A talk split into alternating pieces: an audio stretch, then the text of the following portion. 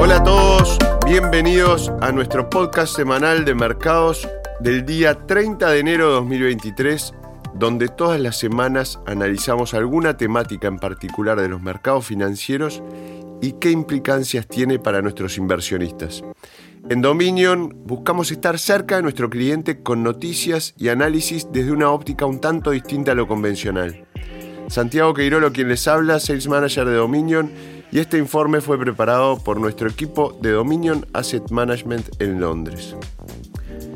A ver, es fácil olvidarlo, pero el pasado mes de agosto de 2022, el Standard Poor's subió un 16,5% desde sus mínimos y el Nasdaq registró un repunte del 23.3% en el mismo periodo.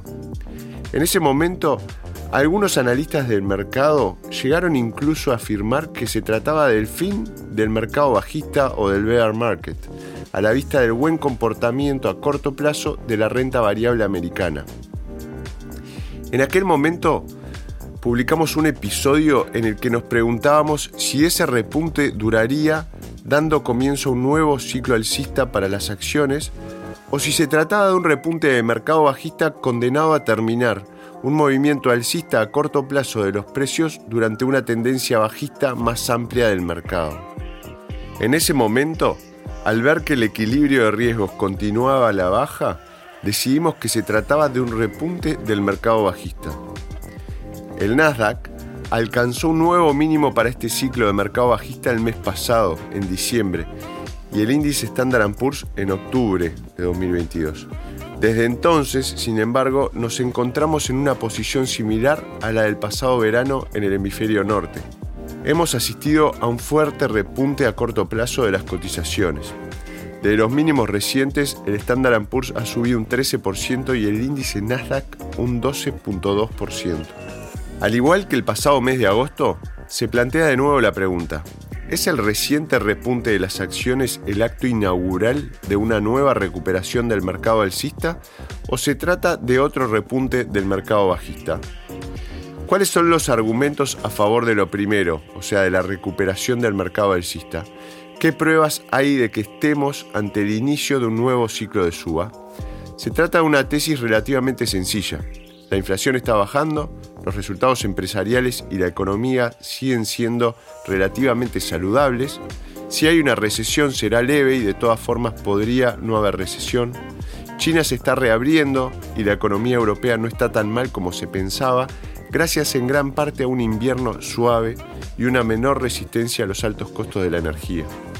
Mientras tanto, los precios de la renta variable han bajado, por lo que las valuaciones del mercado son ahora mucho más atractivas. El sentimiento del mercado era en diciembre bastante bajista y esto ha sido históricamente una buena señal para comprar acciones. En cambio, ¿cuál es el argumento a favor de que este sea otro rally bajista? Volvamos al pasado mes de agosto de 2022 y repasemos la situación de entonces. La inflación estaba cayendo alcanzó su máximo en junio en Estados Unidos. Los resultados empresariales y la economía se mantenían en una forma relativamente robusta y la expectativa era que podría haber una ralentización de la economía, pero que la recesión si llegase sería leve. Esto nos suena familiar. Ya hemos estado aquí antes, los repuntes de los mercados bajistas son habituales. En el ciclo bajista de 2001, el S&P 500 repuntó un 22% y el Nasdaq un 43% antes de que ambos valores alcanzaran nuevos mínimos. Algunos de los repuntes a corto plazo más fuertes de la historia han sido repuntes de mercados bajistas. Novedades con respecto a agosto del año pasado. 1. Reapertura de China. 2. Las expectativas para la economía europea mejoran, no caen. 3 las tasas de interés han subido más y están más cerca de las tasas terminales. Los dos primeros son claros vientos favorables económicos y probablemente han apoyado el reciente repunte de las acciones. También es posible que la subida de las tasas de interés se detenga pronto, lo cual es una buena noticia, pero advertiríamos contra la celebración prematura de una pausa en las tasas de interés. Una pausa no es un recorte, es probable que estemos lejos de una bajada de tasas. Además, si observamos los cuatro mayores mercados bajistas del siglo pasado, incluso cuando llegan los recortes de tasas, no coinciden necesariamente con los mínimos del mercado. En 1929, en el 2000 y 2007, años de mercados bajistas en los que se produjo un recorte inicial de las tasas de interés por parte de la Federal Reserve, los movimientos posteriores de la renta variable americana cayeron un 79%, un 41% y un 55% respectivamente. Los indicadores económicos de la economía americana también parecen ir en la dirección equivocada. Algunas de las empresas industriales que seguimos, 3M y Atlas Copco, son dos buenos ejemplos que respaldan las perspectivas más negativas de los datos. Ambas empresas también están muy expuestas a la economía industrial global, han presentado resultados más débiles de lo esperado y prevén un crecimiento más lento para el 2023. ¿Cuál es nuestra posición al respecto? En nuestra opinión, la historia subyacente sigue siendo de cautela. Hay razones para ser optimistas si se es un inversor con un horizonte temporal a largo plazo, pero seguimos pensando que los mercados podrían volver a probar nuevos mínimos a finales de 2023. ¿Cómo podemos ser pesimistas, o sea, nuevos mínimos este año, y optimistas a largo plazo al mismo tiempo? Creemos que las perspectivas de inversión actuales se parecen un poco a la diferencia entre el tiempo y el clima. Imaginemos un día lluvioso en París en julio. Podríamos pronosticar más lluvia en los próximos días, una previsión negativa a corto plazo, pero seguir confiando en que el tiempo será más seco a largo plazo porque conocemos el clima y las pautas meteorológicas promedio que cabe esperar en París en julio. Del mismo modo, creemos que el hecho de que no sea probable que las tasas de interés se reduzcan durante algún tiempo, que la economía probablemente se ralentice al menos un poco en 2023 y que las ramificaciones completas de las tasas de interés más altas aún no se hayan incorporado al sistema, son razones de peso suficientes para mantener la cautela sobre las perspectivas del mercado a corto plazo.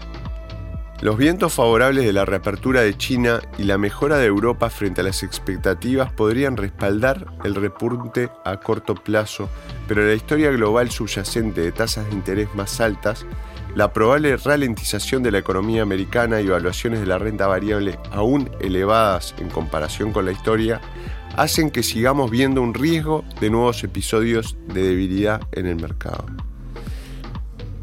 Las buenas noticias se hacen eco de lo que venimos diciendo desde hace algún tiempo.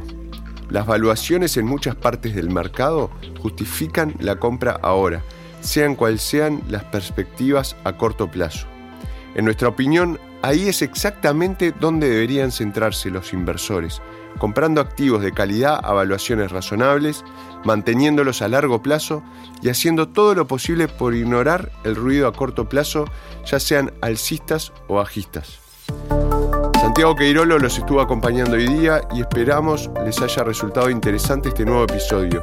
Los invitamos a seguirnos en Spotify y en Apple y nos volvemos a encontrar la próxima semana. Muchas gracias.